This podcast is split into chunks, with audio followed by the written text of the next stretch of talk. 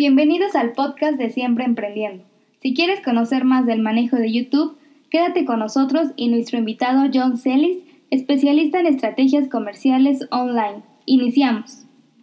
Hola, ¿qué tal amigos de Siempre Emprendiendo? Para mí es un gusto estar en esta ocasión con John Celis. Yo creo que hoy por hoy la persona más experta que hay en Latinoamérica respecto a el manejo de YouTube.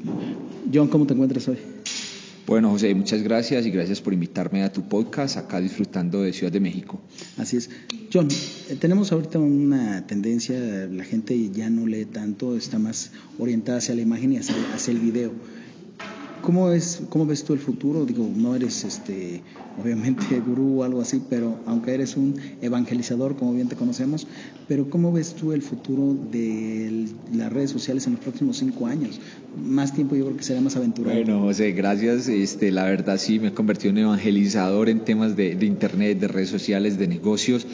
Bueno, pues mira, eh, lo que yo pienso que viene es un tema mucho de transacciones por Internet, cada vez el número de transacciones por Internet es mayor, cada vez las plataformas que facilitan los procesos de pago eh, son más, cada vez, digamos, todo este proceso de, hacer negocios por Internet es más fácil y salen mucho más herramientas para las personas del común donde se necesitan menos recursos, entonces el que no esté en Internet, créeme que, va perdiendo el juego, perdiendo el juego y pues dentro de los próximos cinco años lo que vamos a ver es un consumo de información de forma alarmante, o sea, cada vez hay más conexiones a Internet, cada vez hay más velocidad de conexión y, y la gente está dejando en muchas ocasiones de ir a, la universidad, de comprar incluso libros, de hacer muchas cosas donde hacían el, el consumo de, de, conocimiento e información para hacerlo hoy a través de Internet.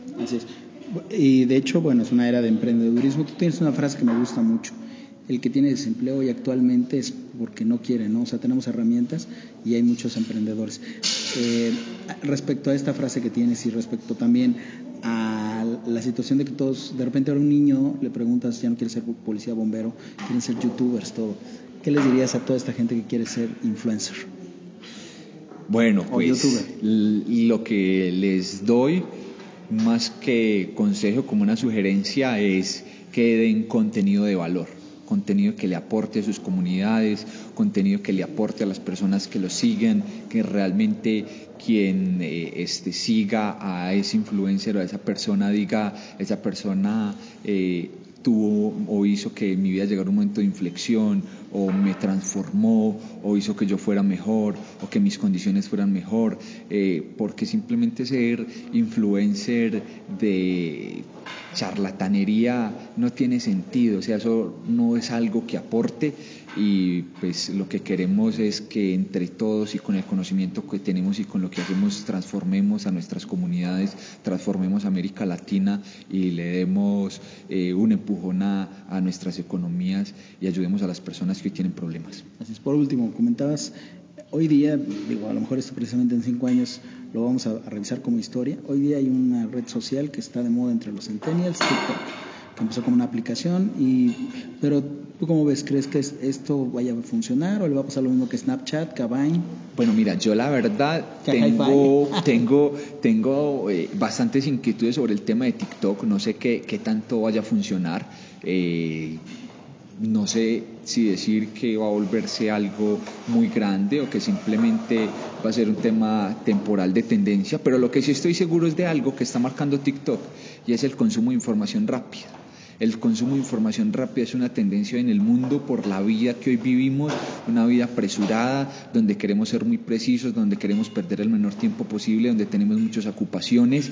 Entonces TikTok se ha marcado un referente en relación a eso. Ahora puede que Facebook tome eso y se convierta en la red de consumo rápido, o tal vez YouTube, o tal vez Instagram, o venga otra. Entonces no me atrevo a hablar propiamente de TikTok, pero lo que sí sé y me atrevo casi que asegurarlo es que lo que viene es una era de consumo de información muy rápida. Así es, que bueno, fue lo que pasó con Snapchat, ¿no? Como dices, la, la, lo que movía esa aplicación la terminaba absorbiendo aplicaciones o redes más grandes. Te agradecemos mucho y amigos de Siempre Emprendiendo, sigan en este podcast y bueno, sigan a John Celis en johncelis.com y en YouTube está en Haz dinero con tus videos, no. Dinero con, con mis videos, con mis videos. dinero con mis videos y en johncelis.com. Ahí tengo un gran curso de YouTube, ahí enseño eh, bastante de lo que conozco de esta plataforma y cómo ustedes pueden transformar su vida, sus negocios, sus proyectos, sus emprendimientos por medio de esta gran red social que a hoy, al momento, me ha dado parte importante de lo que soy en el mundo digital. Muchísimas gracias amigos. Continúen con más contenidos en nuestra página web y en nuestras redes sociales. Hasta luego. Gracias. Esto ha sido todo por hoy. Síguenos en nuestras redes sociales de Siempre Emprendiendo para más contenido. Gracias.